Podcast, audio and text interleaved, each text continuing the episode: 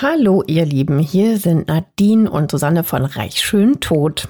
Mm, hallo, bevor es mit dieser Folge losgeht, eine ganz kurze Info für euch. Ab sofort kommen hier keine neuen Folgen mehr. Die gibt es nur noch exklusiv bei Podimo. Genau. Jeden Montag könnt ihr dort eine neue Folge mit einem spannenden Fall aus der Welt der Reichen und Schönen hören. In den Show Notes findet ihr einen Link zu einem Angebot, um die Podimo-App 30 Tage kostenlos zu hören. Dort gibt es neben unserem Podcast auch noch viele weitere True Crime Formate. Wir freuen uns, wenn ihr weiterhin mit dabei bleibt. Natürlich freuen wir uns. Und jetzt geht's los mit der Folge.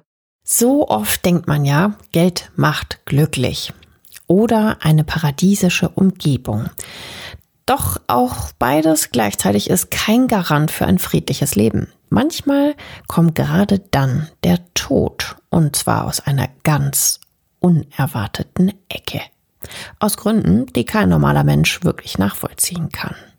Hm, und damit herzlich willkommen zu Reich Schön Tot. Ich bin Susanne. Ich bin Nadine. Hallo. Wir haben einen Fable für Morde aus der Glitzerwelt. Wie ihr wisst, wir sind euer True Crime Podcast mit der Glam Crime Garantie. Heute sprechen wir über eine ganz besonders schillernde Persönlichkeit, ein Mann, den alle von euch kennen und der unfassbar reich ist. Er ist aber auch ein Geschäftsmann, der sich gerne mit deutlich jüngeren Frauen umgibt, die er behandelt, als wären sie Ware. Ein Kerl, der lügt wie gedruckt und es liebt, andere Menschen zu manipulieren. Aber natürlich geht es auch heute wieder um Mord, um einen Mord an dem reichen Bauunternehmer Gregory Fall, der sich hier in einer prächtigen Villa am Strand niedergelassen hat, um mit 50 schon seinen Ruhestand zu genießen. Doch dazu wird es leider nie kommen. Aber hören wir doch mal Susanne zu, was mit ihm geschieht und wo wir uns gerade befinden. Am Sonntag, den 11. November 2012, betritt Laura Tan aus San Pedro in Belize um 7.20 Uhr nichts ahnend das Schmuckehaus von Gregory Fall auf der vorgelagerten Insel Ambergris Cay.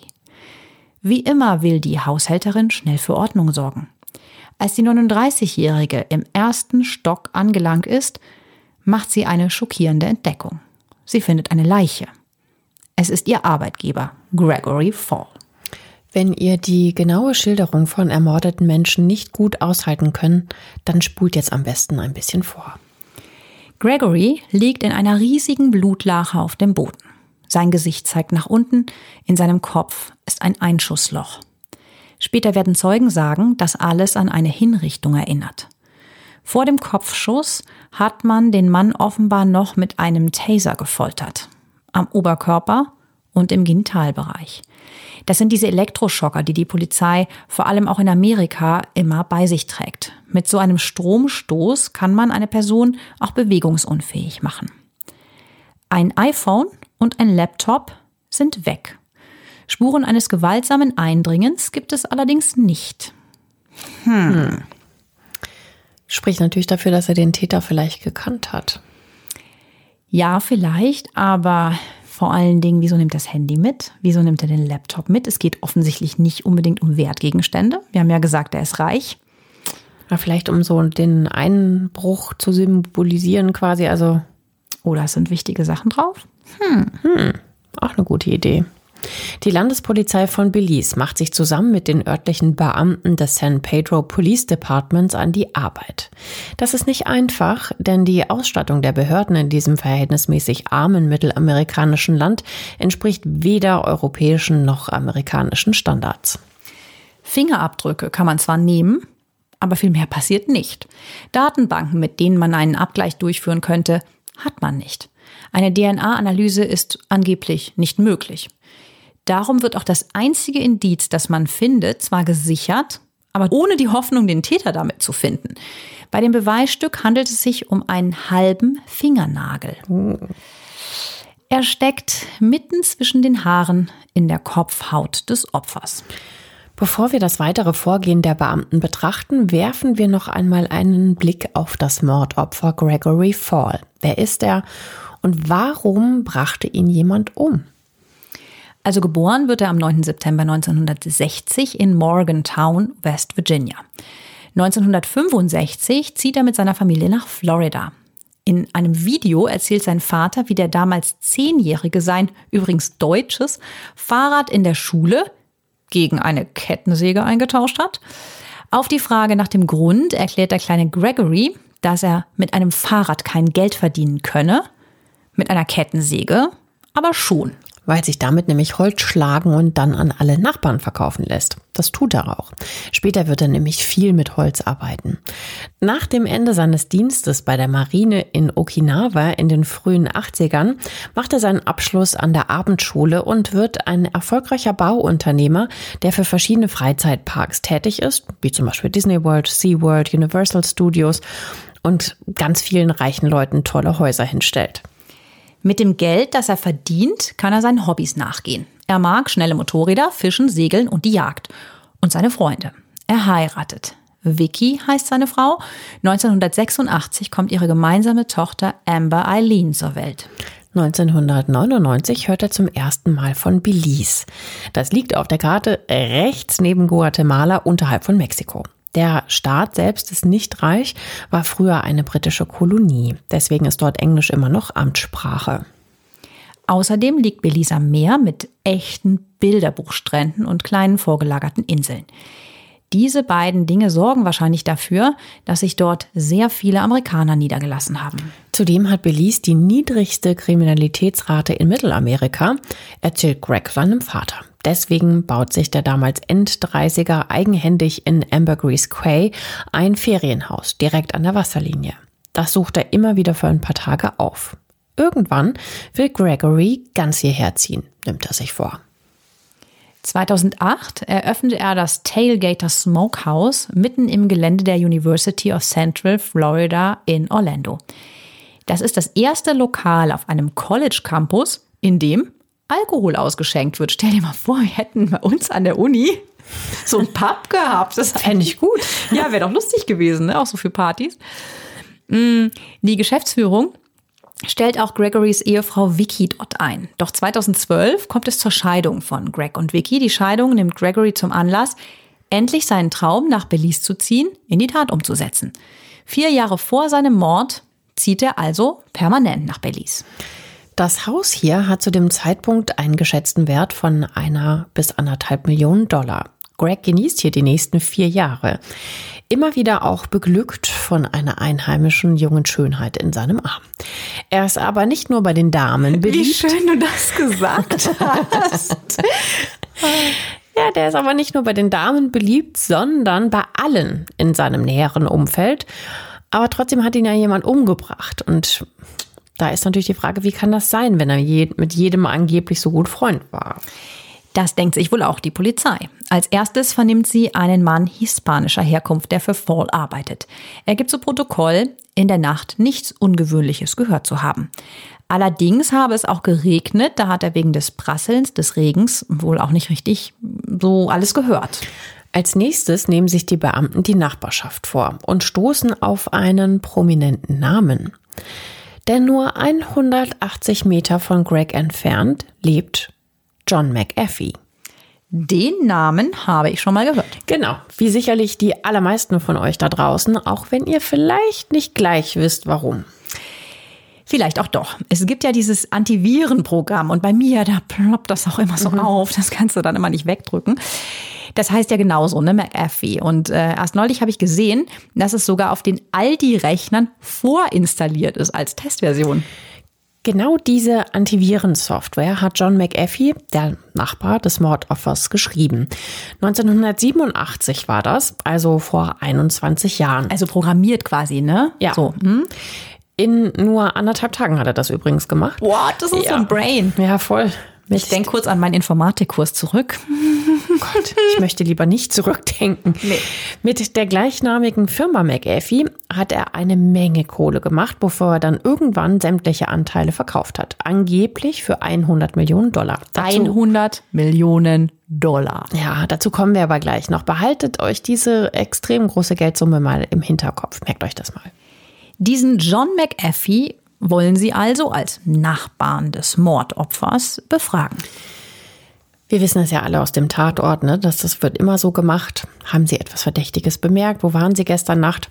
So in der Art wollen sie ihn eigentlich nur befragen, aber die Polizisten treffen McAfee nicht an.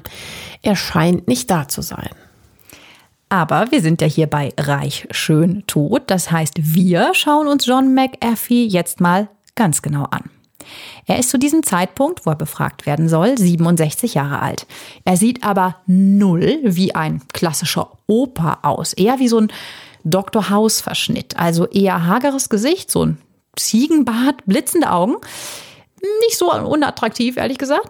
Sehr sehnig und immer braun gebrannt. In der Öffentlichkeit zeigt er sich gerne mal oben ohne, ohne Hemd. Tätowiert, er ist sehr tätowiert macht aber auch im Anzug eine gute Figur. Also das ist er gewohnt auch, ne, so mhm. aufzutreten. Ja. Geboren wird John David McAfee am 18. September 1945. Sein Vater ist amerikanischer Soldat, der entweder in England oder in Schottland stationiert ist. Da sind sich die Quellen nicht so ganz einig. Seine Mutter stammt aus Großbritannien. Als der kleine John zwei ist, zieht die Familie nach Virginia. Sein Vater arbeitet als Vermessungsingenieur, seine Mutter in einer Bank. In die Kirche gehen sie wohl auch. John ist mit zwölf Jahren sogar auch Ministrant. Leider ist der Vater aber, laut der Aussage eines Journalisten zumindest, ein gewalttätiger Trinker, der immer wieder aus dem Nichts heraus seinen Sohn John verprügelt. Traurig genug, aber richtig schlimm ist, was passiert, als der Junge 15 Jahre alt ist.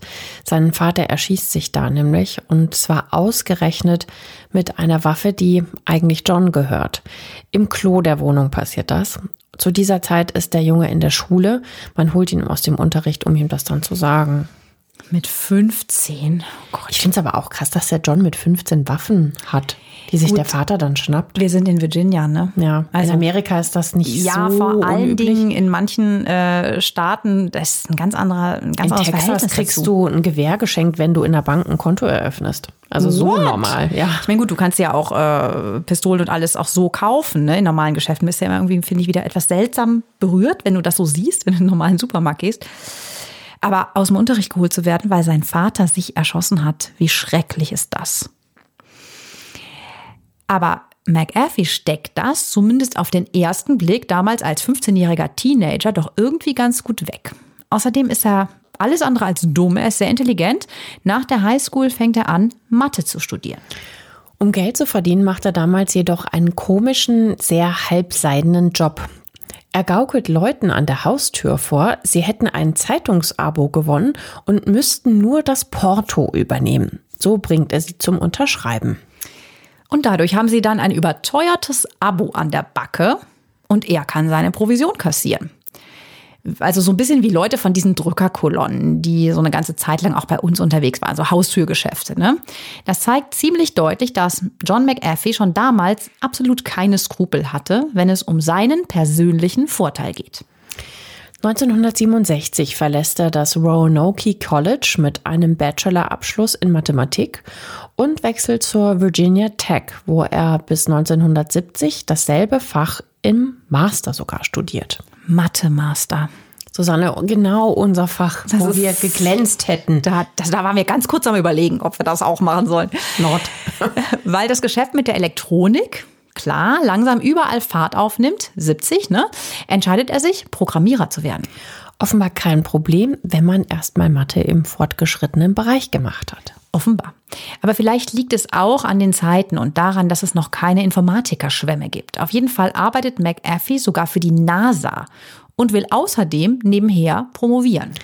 Leider kommt ihm dabei eines seiner ganz großen Laster in die Quere, die Frauen. Er arbeitet tatsächlich dann auch als Dozent, fängt aber etwas mit einer Studentin an. Tja, Überraschung, das gefällt der Uni dann gar nicht, als das rauskommt und er fliegt raus. Blöd. Und die Frau? Die heiratet er später sogar offenbar und bleibt immerhin ein gutes Dutzend Jahre mit ihr zusammen. Okay, dann war es aber auch wirklich nicht nur so eine kurze Affäre, sondern das war ja dann schon Liebe und Beziehung und alles, ne? Ja. Also, das ist so ein bisschen vage, wie lange das genau mit ihr ging. Mhm. Ähm, man weiß jetzt nicht so viel über die beiden, glaube ich, ne? So wie die Ehe lief, ob sie Kinder hatten, oder? Tatsächlich findet man ähm, also sehr viele Informationen über John, als man wissen möchte, auch mhm. ganz, ganz private Dinge. Aber über seine erste Frau schweigt er sich total aus. Also da ist noch nicht mal ihr Name bekannt. Okay. Als nächstes programmiert John eine Zeit lang erstmal bei einer Firma Lochkarten, bis er mit Marihuana erwischt und gefeuert wird. Jetzt braucht er natürlich einen neuen Job. Deswegen fälscht er seine Papiere vor der nächsten Bewerbung, kommt damit durch und kriegt den Job. Bei der Missouri Pacific Railroad optimiert er mit einem IBM-Computer den Fahrplan. McAfee braucht sechs Monate, dann läuft das Ganze und ziemlich gut sogar. Was wiederum eher schlecht läuft, ist die Sache mit den Drogen. Ohne LSD schon am frühen Morgen geht gar nichts. Als er irgendwann auf DMT umsteigt, nimmt er aus Versehen zu viel davon, was ihm gar nicht gut bekommt. LSD kennt man ja, aber was ist DMT? Das habe ich natürlich jetzt extra so gesagt, als hätte ich Ahnung, aber ich habe es natürlich auch nachgeguckt. Also DMT ist Demi... Oh. Es ist Dimethyltryptamin. DMT ist Di Diamethyltryptin. Dimethyl Dimethyl eine in der Natur vorkommende halluzinogen wirkende Substanz. Wir haben das, das hier äh, notiert, wie ihr euch denken könnt. Insekten, Pflanzen ähm, werden zum Beispiel man kennt das zum Beispiel von so Kröten, die, die man ablecken kann, die so ein komisches äh, Sekret äh, absondern und davon bekommt man auch Halluzinationen. Ich du kannst Kröten ablecken? Ja. Wie so ein Bio-LSD dann. Genau, das ist übrigens. Äh, in, ich habe es tatsächlich mal genau gegoogelt. Es ist. Ich habe gedacht, du sagst, in, ich habe es tatsächlich mal Nein. Ich habe eine Kröte ab. Aber in diesem Krötensekret ist übrigens kein DMT drin. Es ist nochmal so eine andere Zusammensetzung, aber so ähnlich. Hier aber steht ja auch Insekten in unseren Ja, Notizen. ja, ja. Wie auch immer. Also er experimentiert mit Drogen rum, nimmt zu viel und ja, das ähm, bekommt ihm überhaupt nicht gut. Ja. Und wie alle Drogen ist das natürlich äh, gesundheitsgefährdend. Nur weil es aus der Natur kommt, äh, heißt es nicht, dass es äh, unbeschadet genommen werden kann. Bei John McAfee wirkt die versehentlich genommene Überdosis so nachhaltig, dass er einfach aus dem Büro abhaut und sich in Downtown St. Louis hinter einem Mülleimer versteckt. Später wird er sagen, er habe dabei Stimmen gehört. Zu seinem Arbeitgeber Missouri Pacific Railroad traut er sich auf jeden Fall nicht mehr zurück, sondern lässt den Job dann einfach sausen. Gut, vielleicht war es ihm ein kleines bisschen unangenehm. Vielleicht, ich, ich hing dahinter so einem Mülleimer. Ich habe Stimmen gehört. Wer weiß, was er vorher noch im Büro gemacht hat. Da ist er vielleicht auch schon durchgedreht. Also diese Drogenprobleme begleiten ihn halt auch später immer. Ne? Als er also es läuft so privat und beruflich nicht so gut mehr und darum braucht er erstmal eine Nase Koks, um in die Gänge zu kommen. Seine erste Frau hatte darauf wohl auch gar keine Lust mehr und deshalb trennt sie sich nämlich auch von ihm. Und unter seiner ersten Scheidung leidet John McAfee sehr.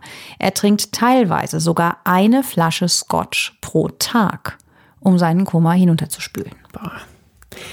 Doch dann berappelt er sich offenbar. In den 80er Jahren heiratet John wieder. Diesmal ist es Judy. Sie ist äh, Stewardess. Er selbst hat mal hier, mal da gearbeitet, bis er beim Luft- und Raumfahrtunternehmen Lockheed anheuert. Dort ist er noch in Lohn und Brot, als er 1987 zum ersten Mal vom Computervirus Brain hört. Den haben sich zwei pakistanische Brüder ausgedacht. Allerdings nicht, um den infizierten Rechnern zu schaden, sondern eigentlich nur, um zu sehen, ob und wie weit sich das Ding verbreitet. Deshalb bauen sie in den Code, also beim Programmieren quasi, auch ihren Namen und ihre Telefonnummer ein. John McAfee findet die Sache total spannend, verbeißt sich in das Problem und, wie vorhin schon erwähnt, findet er in nur 38 Stunden eine Lösung. Und das ist nämlich dann das allererste Antivirenprogramm der Welt. Wie krass das auch ist. Ich meine, du programmierst einen Virus einfach mal, um zu gucken, wie weit du kommst, machst deinen Namen und deine Tele so für die Cops halt, ne? So, das ist eigentlich unvorstellbar. Und er, cool, ich nehme diese Mission an und haut das Ding zurück. Also ich finde das total spannend. Er bringt diese neu erfundene Antivirensoftware dann auch tatsächlich gratis unter die Leute per Shareware. Das heißt, Privatleute müssen nichts zahlen, Firmen schon. Als dann innerhalb von einem Monat vier Millionen Menschen diese Software nutzen, werden Lizenzen verkauft. Die Zahlen steigen und steigen. Mittlerweile hat John ein eigenes Unternehmen, das seinen Namen McAfee trägt. Ein wirklich sehr eigentümlicher Laden, muss man dazu sagen. In einem Dokumentarfilm kommen diverse Ex-Mitarbeiter zu Wort. Diese erzählen, dass es keineswegs ungewöhnlich war, tagelang im Büro zu bleiben, sogar unter dem Schreibtisch zu schlafen, nur um John McAfee zu gefallen und Bonuspunkte zu sammeln. Wir haben euch das mal in den Shownotes verlinkt, diese Dokumentation, falls ihr euch die mal angucken wollt. Einige von euch hatten uns auf Instagram ja mal gefragt, ob wir das tun könnten. Also schaut da einfach mal nach. Und in dieser Firma von ihm, ne, das ist wirklich, wirklich abgefahren. Also es spielen sich echt ungewöhnliche Dinge ab. Zu den Angestellten gehören zum Beispiel drei Wicca-Hexen, die sich regelmäßig im Konferenzraum zum Schanden und Trommeln treffen. Diese Religion der Hexen, wie man Wicca manchmal auch bezeichnet, steht für die Liebe zum Leben und zur Natur. Also das sind halt so einfach seine Angestellten da. Ne? Es gibt Rituale, man glaubt, dass alles mit allem zusammenhängt und dass man alles tun kann, wenn man niemandem damit schadet. Im Prinzip will man also mit allen Mitteln für das Wohlergehen des Unternehmens sorgen und für ein gutes Betriebsklima. Mit durchaus innovativem Ansatz. Ein Teil der Belegschaft übt sich zum Beispiel im Schwertkampf oder führt Shakespeare-Theaterstücke auf auch auf die Befindlichkeiten der einzelnen Mitarbeiter wird Rücksicht genommen. Ein Kollege zum Beispiel arbeitet grundsätzlich nur nachts und zwar mit Sonnenbrille vor einem Bildschirm mit maximaler Helligkeit. da haben sich halt alles so Nerds irgendwie, so leicht schräge Menschen versammelt. Aber vielleicht waren die einfach auch super fit im Programmieren. Vielleicht hm, ging da irgendwie Genie und Wahnsinn miteinander. Ja. Äh, Hand in Hand. Also man kann auf jeden Fall davon ausgehen, dass es Ende der 80er nicht der allerschlechteste Ort war, an dem man arbeiten konnte, wenn man halt auch mal unterm Schreibtisch schlafen möchte. Also mit jeder Menge Partys auch und einem Chef, der alle ermutigt, ihrer Kreativität freien Lauf zu lassen. Also, also alles ist irgendwie ja nicht, nicht ganz, aber schon ein bisschen so, wie man sich so, so hippe Startups in Berlin vielleicht vorstellt, so am Anfang. Ja, wenn man davon ausgeht, dass Gründer dort wahrscheinlich nicht permanent eine Waffe tragen, weil sie sich bedroht fühlen. Oder vielleicht doch. Wer weiß das schon. Alte Weggefährten sagen, dass John schon zu Paranoia neigt. Denn zu stinknormalen Abendessen kommt er nämlich tatsächlich nur bewaffnet. Er ist außerdem ein Workaholic und arbeitet immer rund 16 Stunden. Gut, deshalb wollen die natürlich auch alle mal zeigen, ja. wir machen auch so viel wie du. Ja. Die Öffentlichkeit kennt ihn mittlerweile als Experten für alles, was mit Computern zu tun hat. Aber er ist eben auch ein extrem schräger Charakter, der ein, nennen wir das mal, ausschweifendes Leben führt. Es wird zum Beispiel von ehemaligen Angestellten berichtet, dass er in der Firma auch Sexorgien abhält und da als Chef auch gerne mal mitmacht. Stimmt, das Nein, nein, nein, nein, nein, das möchte ich mir überhaupt nicht vorstellen. Das ist jetzt nicht so das typische Verhalten eines seriösen Geschäftsführers und Geschäftspartners. Ja, deswegen legen ihm die Investoren nahe, sich aus dem operativen Geschäft zurückzuziehen. Das tut er auch 1994, behält aber zunächst noch einige Anteile, bevor er 1997 ganz aussteigt, indem er alles verkauft. Dafür streicht er über diesen Zeitraum angeblich insgesamt 100 Millionen Dollar ein. Also wir haben da nicht so ganz übereinstimmende Ergebnisse gefunden bei der Recherche. Es kann sogar ein bisschen mehr gewesen sein. Allerdings hat der Mann, das muss man ihm echt lassen, ein Händchen fürs Geschäft. Der gründet nämlich nach dem Verkauf von McAfee eine Firma namens Tribal Voice und steigt mit Powwow lange vor allen anderen Diensten ins Instant Messaging ein. Powwow Instant Messaging. Okay. Du möchtest wissen, was genau das heißt? Ja, gerne. Du hast das bestimmt rausgesucht. Natürlich. Das ist ein Chatprogramm, mit dem man untereinander schreiben kann, telefonieren oder auch gleichzeitig an Daten arbeiten kann. Wie so eine Mischung aus äh, Zoom und WhatsApp. Das Besondere daran, das Ganze funktionierte damals auch, wenn die Geschäftspartner unterschiedliche Dienste nutzten. Als würdest du jemand, der bei WhatsApp ist, Telegram-Nachrichten schicken können. 1999 also fünf Jahre später, verkauft er auch diese Firma. Das bringt ihm satte 17 Millionen Dollar ein. Also ich muss mal gerade sagen, der Typ ist schon auch ein Fuchs, ne? Ja, voll. Was der sehr innovativ, so super visionär, auch so Sachen zu verbinden und so. Ist ja teilweise da schon weiter gewesen, als man heute ist. Und wir reden von 1999. Ja. Im Anschluss daran hat der nun mittlerweile mit 50er eine spirituelle Phase. Er wendet sich dem Yoga zu, schreibt auch entsprechende Bücher und gründet in Colorado ein Zentrum, in dem Kurse und Aufenthalt gratis sind. Das ist schlappe 113 Hektar, also 158 Fußballfelder groß. Die Menschen dort, die lieben und verehren ihn. Okay, warum? Sie halten, ja, genau. Sie halten ihn für großzügig, was er in dem Fall ja auch ist, ne, wenn die alle dort umsonst wohnen, essen ach, und krass. Workshops machen Ach so, können. ich dachte, du gehst dann für eine Yogastunde hin. Ach so. Nee, nee, nee. Außerdem versteht er offenbar wirklich was von Yoga. Verschiedene renommierte Yogafrauen loben noch heute seine Bücher zum Thema. Zusätzlich kauft er jede Menge Immobilien in Arizona, Texas und auf Hawaii. Dort besitzt er etwa 400 Hektar, natürlich direkt am Strand, eh klar, mit Landwirtschaft und Wanderwegen. Im Haus riesige Räume, Einbauküche, Parkett, bestimmt zwei Meter breite Terrasse rund um das ganze Haus, natürlich mit Blick aufs Meer. Und stell dir mal vor, da kannst du im Winter die Wale vorbeiziehen sehen. Überleg, wir könnten da jetzt hin. Oh.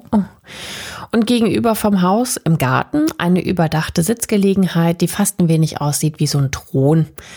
Ihr könnt euch die sieben Minuten selbst mal ansehen. Wir haben einen Link zum Maklerfilm in die Show Notes gestellt. Ja, da könnt ihr mal mit durchs Haus gehen. Das ist wirklich sehr spannend.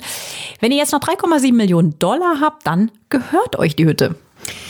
McAfee reicht das aber nicht. Erst trennt er sich von seiner zweiten Frau Judy, das ist 2002, und dann kauft er sich nach der Scheidung in Rodeo, New Mexico, eine Ranch mit privatem Flugfeld, wert 1,5 Millionen Dollar. Auf diese Ranch zieht er mit seiner neuen Freundin Jennifer Irvin und gründet mit ihr gemeinsam die Firma Sky Gypsies. Eine Firma, die Flüge mit so Ultraleichtflugzeugen anbietet. Also alles könnte so schön sein. Aber natürlich bleibt es das nicht. Fortuna scheint ja stets an der Seite von John McAfee zu sein, denn bisher ist alles, was er angepackt hat, zu Geld geworden. Doch der Ort bringt ihm kein Glück. Ebenso wenig wie seine neue Firma Sky Gypsies. Ja, er beschäftigt dort nämlich seinen 22-jährigen Neffen Joel Gordon Baito. Dieser besitzt zwar einen Flugschein, aber nicht die passende Lizenz, um selbst als Fluglehrer unterwegs zu sein. Das wird dem jungen Mann 2006 zum Verhängnis, da nämlich verunglückt er gemeinsam mit einem Kunden tödlich, dem 61-jährigen Robert Gilson. Also müsst ihr euch mal kurz vorstellen, wie schrecklich, ne? Ein Flugzeugunglück mit dem jungen Neffen, gerade 22 und halt einem älteren Kunden. Es ist nicht erwiesen, ob das tatsächlich an der Unerfahrenheit des Neffen Joel Gordon lag oder ob es einfach ein Unglück war. Aber aufgrund der fehlenden Papiere hat diese Sache ein teures gerichtliches Nachspiel für McAfee. Und dazu kommen wir gleich noch. Nun geht es abwärts mit John. Er hat ohnehin schon eine Rechtsstreitigkeit am Bein, weil jemand auf seinem Gelände gestürzt ist und ihn deswegen verklagt. Dazu kommt, die US-Immobilienkrise 2006 zieht eine weltweite Bankenkrise nach sich. Denn als in Amerika die Immobilienblase platzt, die Leute ihre Hypotheken nicht mehr zahlen können, es überall zum Leerstand kommt, sind plötzlich Finanzinstitute in der ganzen Welt betroffen. Ihr erinnert euch bestimmt noch an diese riesen Finanzkrise. Die Hypotheken waren wie ganz normale Wertpapiere gehandelt worden und plötzlich sind sie nichts mehr wert. Das trifft auch Superreiche wie McAfee. Er fängt daher 2007 an, einen großen Teil seines Besitzes zu verkaufen, mit Verlust, so heißt es. 2009 kommt der Rest unter den Hammer. Am Ende sind ihm von seinen mehr als 100 Millionen nur noch vier geblieben. Angeblich. Gut, ne? Also er fällt jetzt nicht so hart wie die anderen Menschen, die das alles trifft, aber jetzt mal so für seine Verhältnisse nur noch vier. Man muss dazu sagen, dass man diese ganzen Zahlen, die John McAfee da auch so angibt in Interviews und in äh, anderen Berichten, sehr mit Vorsicht genießen muss. Tatsächlich rühmt John sich selber nämlich in einem Interview damit, alle getäuscht und sich künstlich arm gerechnet zu haben. So hofft er, den Forderungen seiner Gläubiger zu entgehen. Auch glaubt er, es werde nicht schaden, den Vereinigten Staaten generell den Rücken zu kehren, um weniger gut strafrechtlich greifbar zu sein.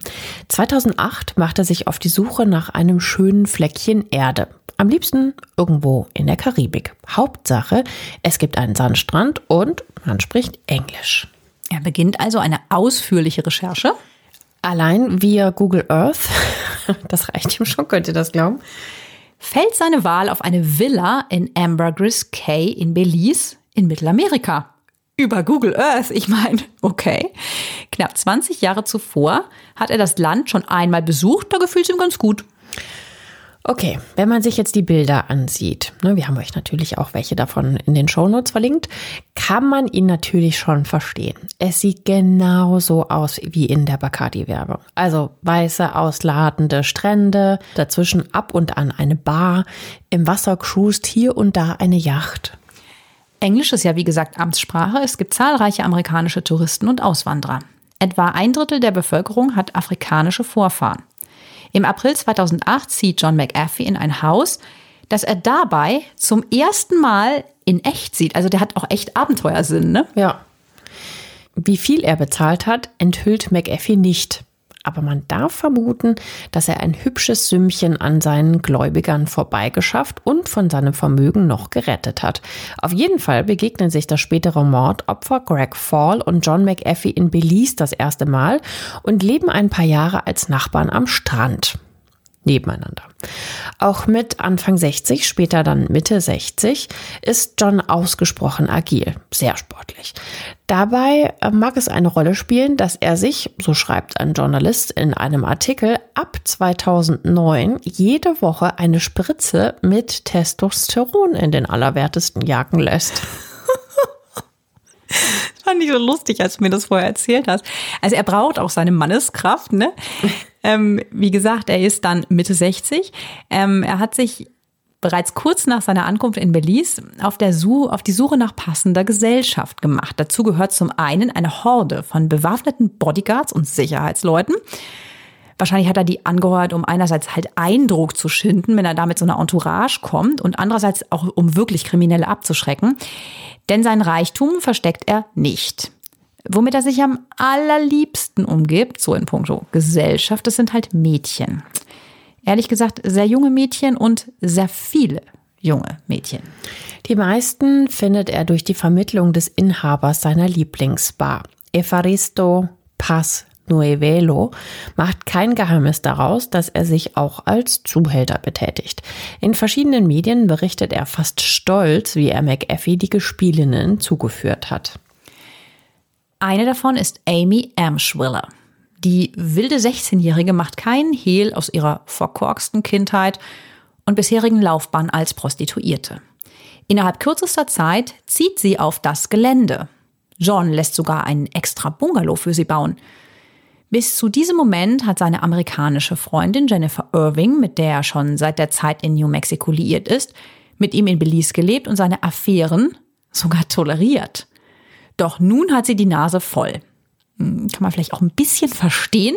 Sie verlässt das Land und den Kerl nach immerhin zwölf Jahren Beziehung. Ja, kann ich aber auch nachvollziehen. Weißt du, wenn, wenn der mittlerweile 16-Jährige verführt, Minderjährige und sich an denen vergeht, das ja, und ist auch einfach abartig. Ja, vor allen Dingen, der ein Haus dahin baut. Das heißt, es ist ja nicht so einmal in 15 Monaten, sondern die wohnt jetzt da auch. Ja, aber auch selbst das hätte es nicht besser gemacht, wenn es nur einmalig gewesen wäre. Naja, wahrscheinlich ist es auch tatsächlich besser, so in jeglicher Hinsicht, denn John kann den Hals gar nicht voll genug kriegen. Am Ende umgibt er sich nämlich sogar nicht nur mit einer, sondern mit sieben jungen Frauen. Die meisten sind tatsächlich unter 20. Alle aus zerrütteten Familien mit ganz schrecklicher Vergangenheit. Die eine hat auch zum Beispiel schon ein Kind, für das sie mit seinem Geld sorgen will. Die nächste möchte mit seiner finanziellen Hilfe die Schule fertig machen. Wieder andere möchten halt ganz einfach durch ihn schöne Sachen bekommen. Ja, also auch durch die zerrüttete Kindheit. Ne? Also wir müssen schon echt sagen, das ist natürlich auch eine Abhängigkeit. Also das ist schon auch traurig, wenn man sich die Bilder ansieht. Die, die Augen dieser Mädchen, so jung die sind, sind gleichzeitig irgendwie alt. Also die albern zwar manchmal total wild rum, Aber ja, man merkt halt immer so bei manchen so durch, das ist natürlich auch nicht so ganz freiwillig hier. Ne? Das ist nicht so freiwillig gewählt. Am einen Tag verstehen sie sich untereinander auch gut und am nächsten fliegen dann unter diesen sieben Mädchen die Fetzen.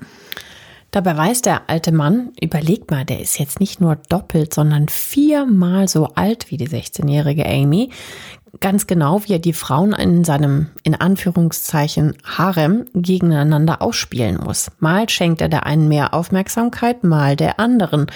Übereinstimmend berichten sie alle von sehr langen Liebestagen und Nächten. Eine sagt sogar, ihm war manchmal ein Tag und eine Nacht am Stück immer noch nicht genug. Sag mal, es ist ja schon auch irgendwie ein bisschen eklig, ne? Aber. Ja, wie so eine Sucht, ne? Ja. Irgendwie das ist offenbar nicht der Grund, warum Amy eines Nachts eine Waffe nimmt. Irgendwie scheint da, glaube ich, jeder auch eine Waffe zu haben, ne? Ja gut, ich meine, wenn du da aus den Slums kommst, wir haben ja gesagt, äh, verkorkste Kindheit, schlechte Vergangenheit, vielleicht warst du auch schon kleinkriminell davor. Da ist es natürlich generell in dem Land auch nicht so schwer, an eine Pistole zu kommen. Auf jeden Fall zielt Amy auf seinen Kopf und drückt ab. Weil sie dabei aber die Augen schließt, trifft sie ihn nicht, Dennoch platzt bei diesem Übergriff John McAfees Trommelfell. Die Mutmaßungen über die Gründe für dieses Verhalten reichen von Eifersucht über ich wollte ihn doch nur ein bisschen erschrecken bis hin zur Vermutung, dass sie ihn umbringen und dann mit so viel Geld wie möglich abhauen wollte, aber am Ende dann doch kalte Füße bekam. Überlegt man sich natürlich sofort, was er anschließend mit ihr gemacht hat, ne? Sie rausgeworfen, angezeigt. Ja, aber da kommt ihr nie drauf. Sie kriegt wie ein Kind, muss man schon sagen, Handy- und Fernsehverbot nach dieser Aktion. Ja, für einen Monat übrigens. Später quartiert er sie dann allerdings tatsächlich auch aus, kauft ihr ein Haus in diesem Ort, knapp zwei Kilometer weiter weg. Das ist alles echt schräg. Kommen wir nochmal zurück zu den Bodyguards. Also John McAfee muss sich ja eigentlich nicht wirklich Sorgen um seine Sicherheit machen. Er hat nicht nur die schwersten der schweren Jungs als Bodyguards um sich versammelt, sondern er hat sich mit Sachspenden wie Stiefel, Schlagstöcken und Tasern, irgendwann sogar ein teures Boot, auch gleich mal das Wohlwollen der örtlichen Polizei erkauft. John McAfee weiß, was ihm vielleicht noch nützlich sein wird. Darum pflegt er auch nach wie vor Kontakt zur internationalen Presse. Gut möglich, dass ihm natürlich auch deren Aufmerksamkeit schmeichelt. 2009 trifft er auf Alison Adonisio, eine junge Mikrobiologin, die gerade in Harvard forscht. Mit der 31-Jährigen will er eine ganz neue Art Antibiotika aus bestimmten Pflanzen entwickeln und zieht dafür in Orange Walk, 150 Kilometer von seinem bisherigen Wohnort San Pedro, mit viel Geld ein Labor vom Feinsten hoch. Gleichzeitig macht er mit viel Tamtam auf internationaler Ebene Werbung für dieses Projekt. Doch die erwarteten Ergebnisse bleiben aus. Die beiden überwerfen sich. Sie beschuldigt ihn Jahre später sogar, sie mit Drogen gefügig gemacht und vergewaltigt zu haben. Er streitet das ab. Sie verlässt Belize und John McAfee gibt das Labor auf. Aber nun wendet sich das Blatt. Vom Liebling der Behörden wird John McAfee zu einer umstrittenen Person auch in Belize, nicht zuletzt wegen seiner ominösen Forschungen. Im Sommer 2012 stürmt eine Spezialeinheit der Polizei, die GSU, das bedeutet Gang Suppression Unit, auf sein Grundstück und sucht aufgrund eines Hinweises nach Drogen. Diese Spezialeinheit hat McAfee offenbar im Vorfeld nicht bestochen. Deswegen sitzt er dann auch 14 Stunden in Gewahrsam. Doch obwohl die 42 Männer alles auf den Kopf stellen, finden sie keine unerlaubten Drogen, nur unangemeldete Waffen, was ihn eine Geldstrafe kostet. Er hält alles für eine Intrige, weil er einem Politiker eine Geldspende verweigert hat. Nach diesem Erlebnis schützt John McAfee sich noch intensiver als zuvor. Unter anderem mit einem guten Dutzend Hunde, bissig und aggressiv. Und nun kommen wir auch wieder auf das spätere Mordopfer Gregory Fall zurück. Der massige Gregory, gut 1,80 Meter groß und 100 Kilo schwer, ist nämlich sehr tierlieb. Nicht selten sitzt ihm einer seiner vier Kakadus auf der Schulter, sogar dann, wenn er in eine Bar geht. Doch mit John McAfees Wachhunden hat er ein Problem. Denn sobald Greg am Strand entlang gehen will, sind sie da. kläffen, machen Anstalten zu beißen. Da hilft auch der neue Zaun nicht viel, den McAfee nach zahlreichen Beschwerden der Anwohner errichtet hat. Und einen anderen Weg als den über den Strand gibt es nicht. Greg Fall versucht mit seinem Nachbarn John McAfee zu reden. Dem geht das sonst wo vorbei. Auch eine Anzeige bei den Behörden nutzt nichts. Wutschnaubend lässt Greg verlauten, dass er die Mistviecher irgendwann vergiften wird. Kurze Zeit später wälzen sich neun Hunde in fürchterlichen Krämpfen mit blutigem Schaum vor dem Maul. John McAfee, den man in aller Eile geholt hat, nimmt sein Gewehr und erlöst die armen Vierbeiner. Ob Greg tatsächlich die Hunde vergiftet hat, ist aber nie eindeutig geklärt worden. Aber man vermutet es, vor allem sein betroffener Nachbar John McAfee. Am Freitag früh begräbt er sie. Mellow, Lucky, Dipsy, Guero und die anderen. Dabei hört das Personal, wie John droht, es dem Nachbarn heimzahlen zu wollen. Tags darauf, also am 10. November, einem Samstag, geht Greg zu einer Privatparty bei zwei Nachbarn, Shane und Brittany McCann. So steht es in den Prozessunterlagen. Gegen 22.30 Uhr ist Gregory dann nach Hause gegangen, von wo er dem Kumpel kurz darauf eine Nachricht geschrieben hat. Jemand ist in meinem Garten. Allerdings will er nicht, dass dieser Freund, dem er das schreibt, vorbeikommt. Am nächsten Morgen ist Gregory tot, erschossen. Das wisst ihr bereits. Auch wisst ihr, dass die Polizei bei seinem Nachbarn John McAfee vorbeigeht, um ihn zu befragen.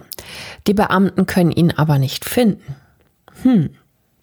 Das hat aber auch einen Grund. John McAfee, der superreiche Millionär, versteckt sich nämlich vor der Polizei. Und, und jetzt wird's aber ehrlich gesagt total absurd. Also er versteckt sich und zwar nicht unterm Bett oder in einem Schrank. Er gräbt, jetzt kommt's, ein Loch in den Sand und zieht sich eine Papiertüte über den Kopf, damit er halt nicht gesehen wird, aber atmen kann. So hockt er da stundenlang. Da fragt man sich halt nur, warum? Ja, warum macht er das? Der wird, soll doch nur befragt werden. Weil er verrückt ist. Also er sagt später, er hatte Angst um sein Leben. Gut, der Typ ist schräg, ne? Also ich meine, bitte guck mal kurz auf seinen sehr bewegten Lebenswandel zurück. Das reicht ja für vier Personen, ja? Aber aufgrund der Ereignisse im Sommer hat er Angst vor dem Chef des äh, GSU, Mark Vidal heißt der. Und der hatte ja damals auch die Drogenrazzia bei ihm gemacht. Und die Angst vor diesem Mann nennt John McAfee als Grund für seine sofortige Flucht.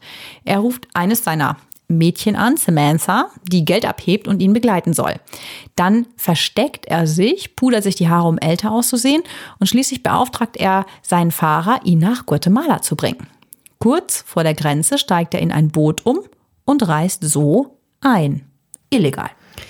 In Guatemala macht McAfee jedoch einen Fehler ausgerechnet einen, der einem IT-Spezialisten hätte auffallen müssen. Nach einem Interview für ein kanadisches Magazin verraten die Metadaten auf dem dabei gemachten Foto seinen Standort. Ein gefundenes Fressen für die Polizisten, die nur auf so eine Fahrlässigkeit warten. Die Polizei analysiert das Foto und die Metadaten, fährt zu ihm und nimmt ihn fest. Ehrlich gesagt, auch ziemlich dämlich, ne? Total. Interview für eine kanadische Zeitung? Hä? Das ist wahrscheinlich auch wieder Geltungssucht. Ja. Um einer Auslieferung nach Belize zu entgehen, weil er Angst hat, man könnte ihn dort einfach umbringen, täuscht McAfee einen Herzinfarkt vor. So erreicht er tatsächlich, dass man ihn im Dezember 2012 in die USA abschiebt. Dort kann ihn die Polizei von Belize strafrechtlich nicht belangen, zumal man ihn nur befragen will und ihm nichts vorwerfen kann, was den Mord an seinem Nachbarn Gregory Fall betrifft. Als nunmehr wieder freier Mann kann John zurück in den USA tun und lassen, was er möchte. Wie so oft sucht er sich als erstes eine Frau. In Miami trifft er Janice. Diese ist, Überraschung, nur etwa halb so alt wie ihr neuer Freund. Für die ersten beiden Tage entlohnt er die Prostituierte mit einem Bündel 5-Dollar-Scheine. Einige Zeit später heiraten die beiden und scheinen auch Jahre später noch sehr verliebt zu sein. Die ganzen Anschuldigungen von Sex mit Minderjährigen, Drogen, unerlaubten Waffenbesitzes scheinen die feine Gesellschaft von Florida nicht abzuschrecken. Wie Phönix aus der Asche baut sich John McAfee hier wieder ein Business auf, lässt sich dort als Berater, Redner oder Experte feiern, hat tausende von Followern auf Social Media, die an seinen Lippen hängen. Er wird ein paar Mal wegen, in seinem Fall muss man ja schon von Kleinigkeiten reden, ähm, verhaftet wegen zu schnell fahren, aber dann immer wieder gegen Geldstrafen freigelassen. Gleichzeitig laufen aber diverse Zivilverfahren gegen ihn. Einmal von den Hinterbliebenen des Mannes, der mit McAfees Neffe im Ultraleichtflugzeug ja abgestürzt war. Da hatte das Gericht von Maricopa County in Phoenix, Arizona, 2014, also acht Jahre nach dem Unfall, befunden, dass McAfee als haftender Gesellschafter 2,5 Millionen Dollar Schadensersatz an die Hinterbliebenen zahlen muss. Außerdem läuft eine Zivilklage der Hinterbliebenen des Mordopfers Gregory Fall gegen McAfee. Und die Angehörigen von Greg sollten in einem Verfahren in Florida, das 2013 begonnen hat, laut dem Urteil vom März 2019 eigentlich 20 Millionen Dollar Schadenersatz 5 Millionen Entschädigung für seelische Erschütterung durch den Todesfall und 8.400 Dollar für die Beerdigungskosten bekommen. An der Stelle muss ich ja noch mal kurz sagen, John McAfee konnte nie der Mord an Gregory Fall nachgewiesen werden. Wieso können die Angehörigen dann aber McAfee vor das Zivilgericht zerren? Also wie, wie ging es mit diesen Mordermittlungen von Gregory Fall weiter? Es gibt tatsächlich einen Dokumentarfilm, Gringo heißt der, stammt von 2016 und der lief tatsächlich vor kurzem im ZDF. Dort kann man ihn sogar in der Mediathek noch sehen. Die Filmemacherin Annette Burstein hat mit unglaublich vielen Leuten gesprochen, die teilweise nie von der Polizei vernommen wurden. Wenn man die Aussagen der Zeugen vergleicht, dann könnte der Mord so passiert sein. Johns Faktotum, Hausmeister und Buchhalter in einem, behauptet, er habe am Tag vor dem Mord im Auftrag von John 5000 Dollar an dessen Sicherheitschef überweisen müssen. Der Sicherheitschef heißt Eddie McCoy. Der hat wohl schon so manchen umgelegt. In der Tatnacht wurde Mac-10, wie man ihn auch nennt, dann wohl auch in der Nähe des Hauses des Mordopfers gesehen. Nach diesen neuen Zeugenaussagen, die die Autorin der Doku aufgezeichnet hat, schaltet sich 2016 tatsächlich das FBI ein. Vier Jahre nach dem Mord.